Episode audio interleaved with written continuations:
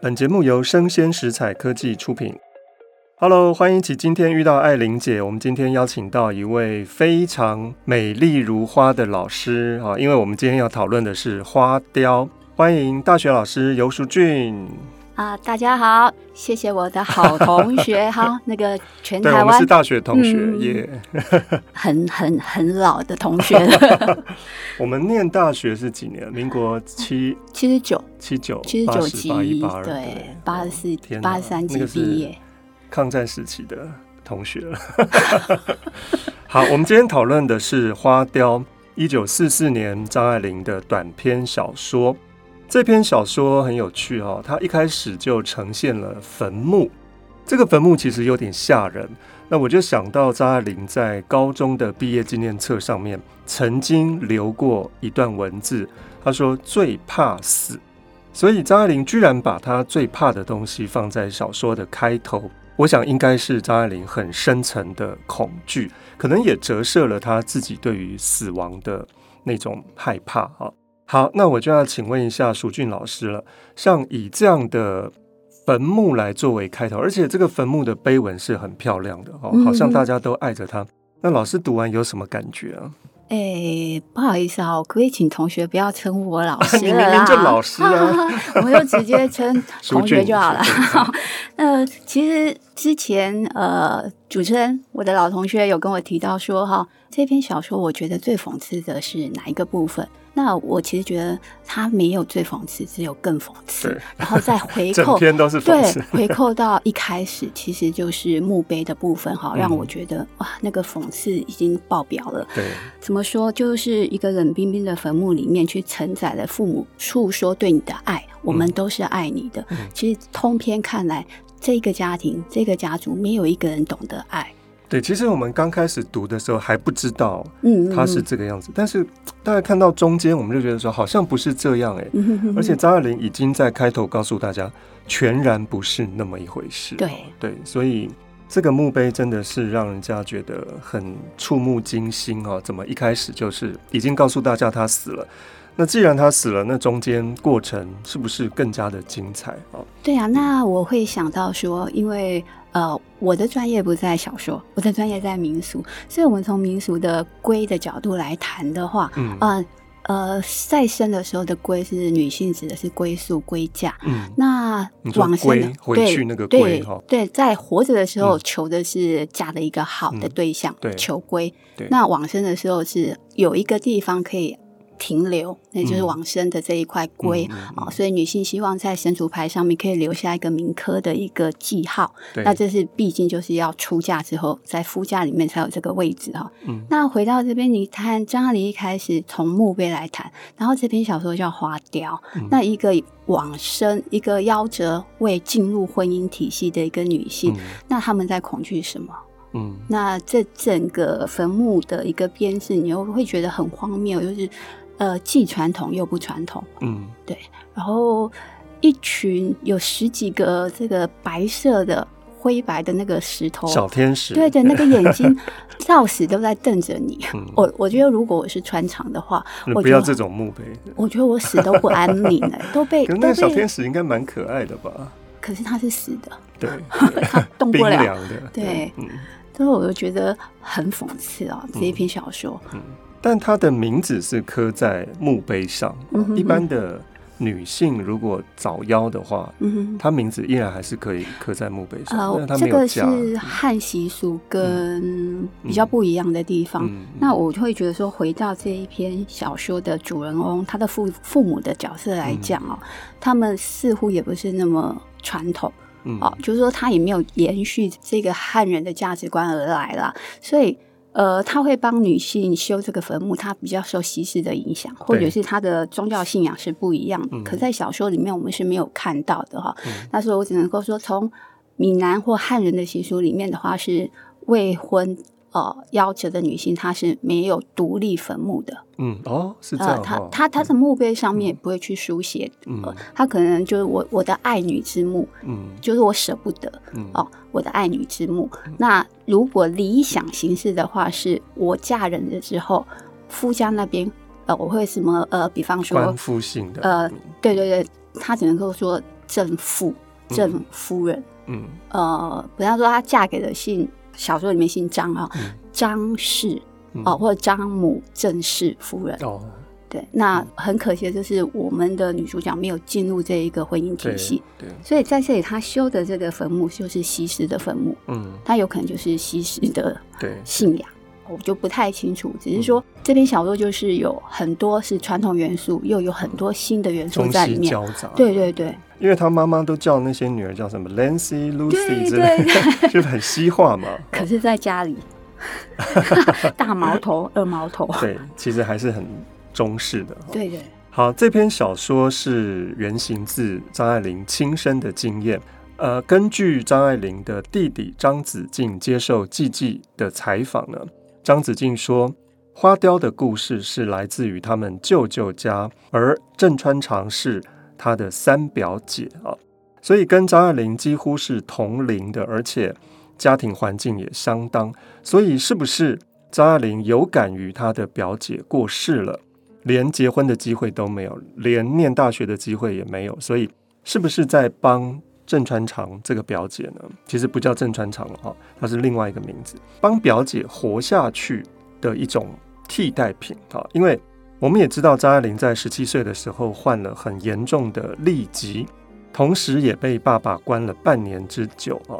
那张爱玲到住院的时候呢，她旁边的那位十七岁的少女也死了。所以呢，呃，我觉得《花雕》这篇小说在某种程度上，真的还折射了张爱玲对于生死的观念，以及来自于相当的家庭里面对家庭的那种讽刺啊。好，那有家庭当然就有父亲、母亲，有女儿。我们先来看父亲好了。我想请问淑俊哦，你觉得这个父亲怎么样？O 不 OK 啊？给几分？呃，如果他是我的朋友嗯或是男朋友，我会觉得嗯他哦一百分，真的假的？很好玩，就是坏坏的、痞痞的，很好 玩。可是他如果没钱呢，呃，还要我装阔我在小说里面看不出他有没有钱？对，嗯，对，可是嘴巴上说没钱，可是所有的吃喝玩乐、娱乐嗯都没他都还哦少对嗯对对对，而且还有仆人这么多，对对，嗯但他都没给仆人钱呢、我就觉得很 很诡异不的晓得那是个自时私还代是什么？对给不了，可是这些仆人也也走不了对，走了我就拿不到了。对对，那这个爸爸，如果他当这个丈夫、当爸爸的话，就是零分啊。嗯，零分的爸对爸，嗯，他非常 两极化的评价一个男人。 对，在小说刚开始的时候，我觉得张爱玲用的意象非常的精准哦。她是说“酒精缸里泡着的还 尸”来形容这位郑先生。那淑俊有什么感觉吗？我觉酒得，精缸里的一个小朋友，我觉得他从头到尾就是一个拒绝长大的小 孩，他就想要享受那个那个年代他可以嗯享受的男性所有的权利。嗯，就清朝那个对时候对对，，然后他就不想要负担任何实际生活、现实生活里面他应该负担的一个责任，这个对角色的对责任。对，然后出来，你比方说他形容的啊、广告画上面的啊，或者他的穿着打扮一改变，他就可以变成愿意的一个形象。嗯所以你叫他扮演什么角色，他都他行。都可以，对或者说他很虚伪的在这个社会上扮演不同的角色，在不同的人的面前。嗯，好，张爱玲说，郑先生长得像广告画上面抽香烟的标准上海青年绅士，圆脸，眉目开展，嘴角向上兜兜着，看起来还蛮阳光的，对不 对。好，那第二个形象是穿上短裤之后呢，就变成了吃婴儿药片的小男孩。嗯哼又变得很幼稚。那第三个是加上两撇八字须，就代表了他及时进补的，像一个老太爷嗯啊。那第四个是胡子一白呢，就可以变成圣诞老 人。啊，淑俊觉得张爱玲想要表达什么讯息啊？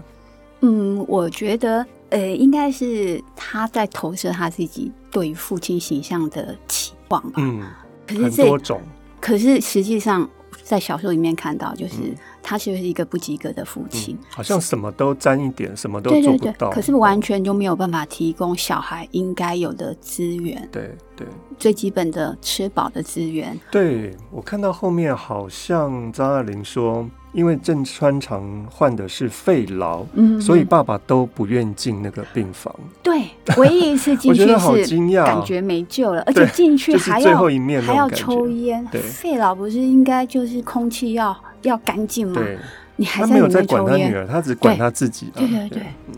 他在做一个保护的那个自我保护，烟幕弹。然后又让大家看到我有 去我有看，来，我有来对哦，哈，对，哇，这个爸爸真的是零分哦。好，那对于这个家里面的母亲看待爸爸，那当然就是经常争吵。我们看到他中秋节请客人来，还争吵不休，那客人嗯眼中当然觉得这个家庭实在是很不堪哈、哦。好，这个母亲我也觉得很有趣耶。张爱玲形容的这个母亲，淑俊有什么看法吗？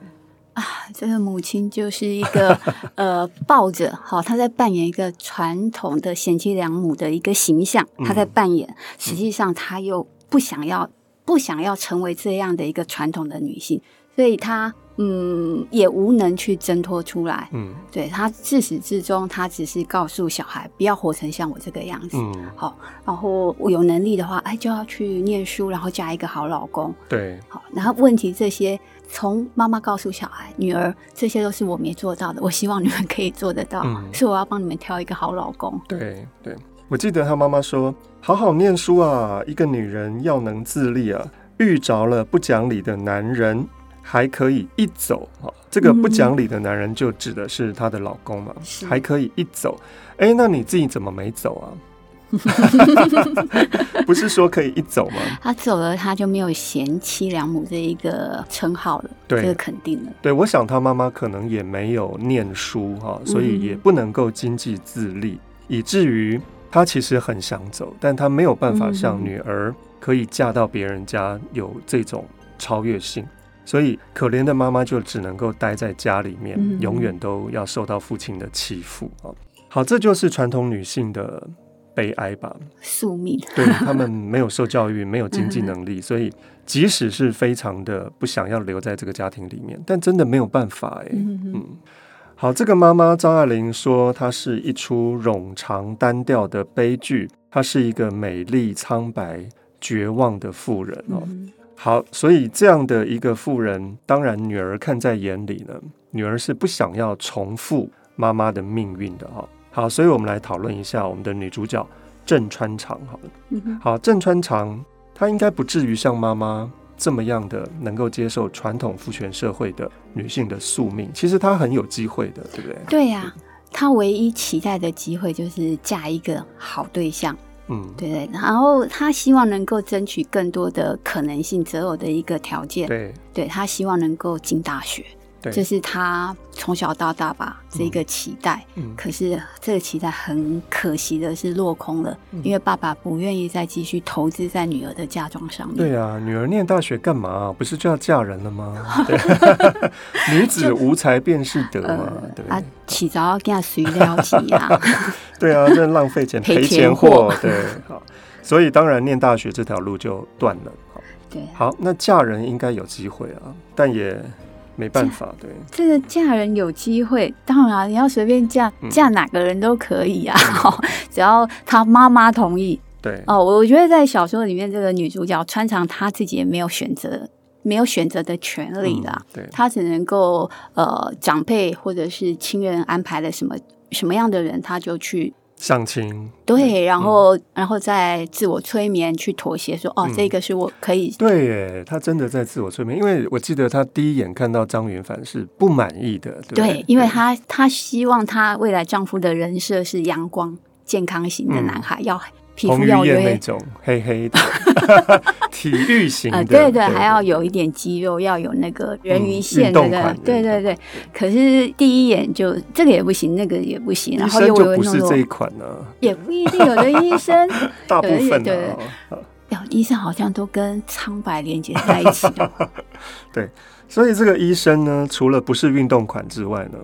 口条也不好哈，所嗯以常常在那里字斟句酌的时候呢，张爱玲形容的非常的到位，她说好像在吃羊枣，那嗯，吐出来的那个枣核呢，就像它吐出来的字，一不小心就会失仪啊。嗯所以在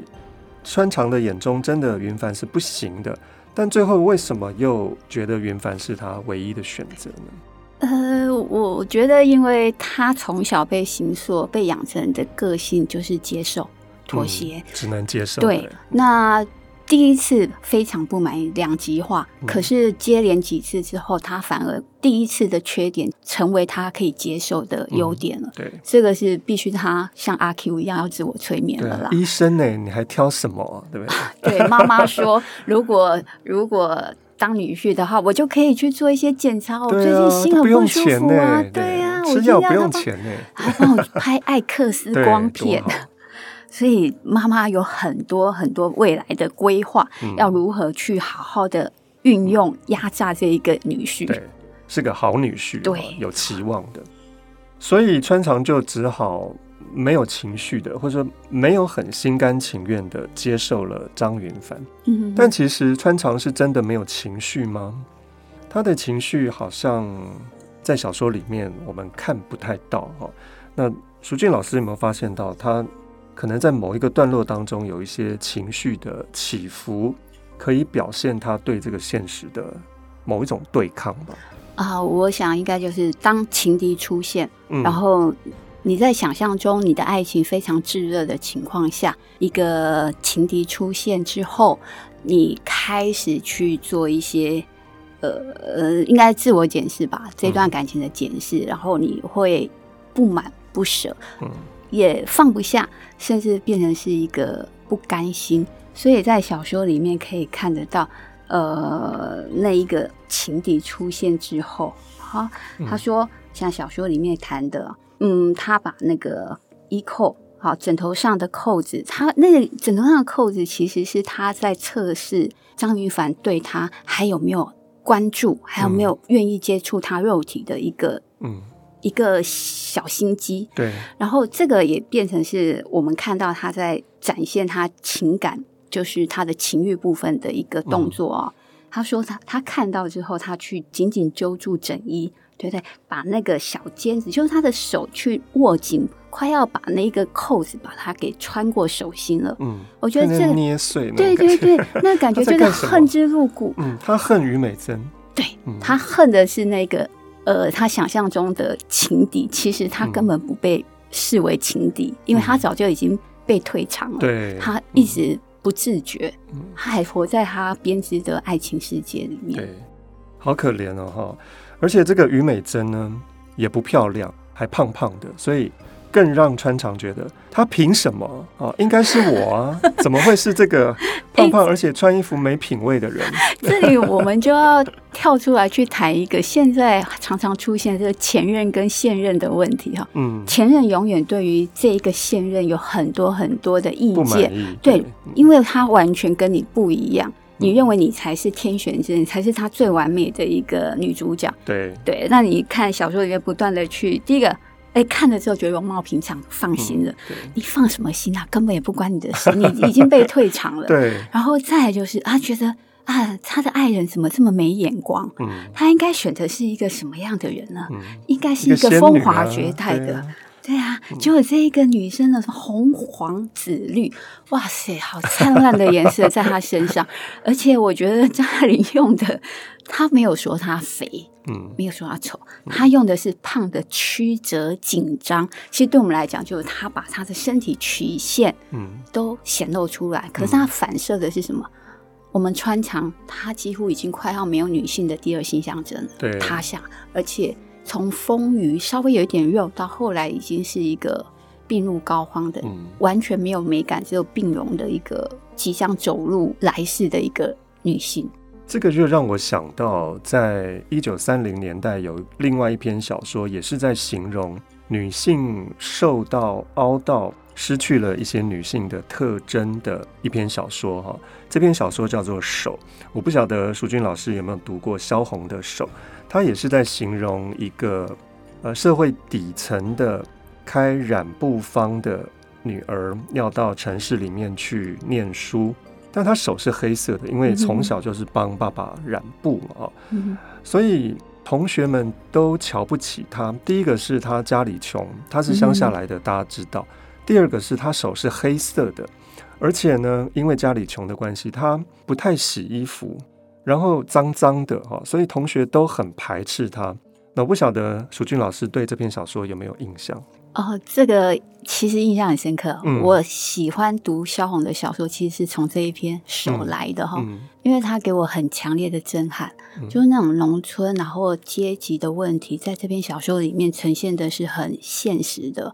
一个学生只因为他外观上面的一个跟你们不一样，就对受到排斥，你也不跟他，也不让他跟你们一起睡。嗯，呃，王亚明这女主角都睡在走廊上，对，因为他没有睡人在要跟他座睡。椅上面，对对对嗯然后唯一一个跟他有互动的这个第一人称的叙述者，我可能对就是萧红本人哈、对，他会去跟他说几句话，跟他对话，会借他书。他也是在呃扮演一个旁观者的角色，在看呃女主角如何去受到压迫，然后透过他的文字会流泻出一些阶级的一个不平衡的问题对，哦。嗯可是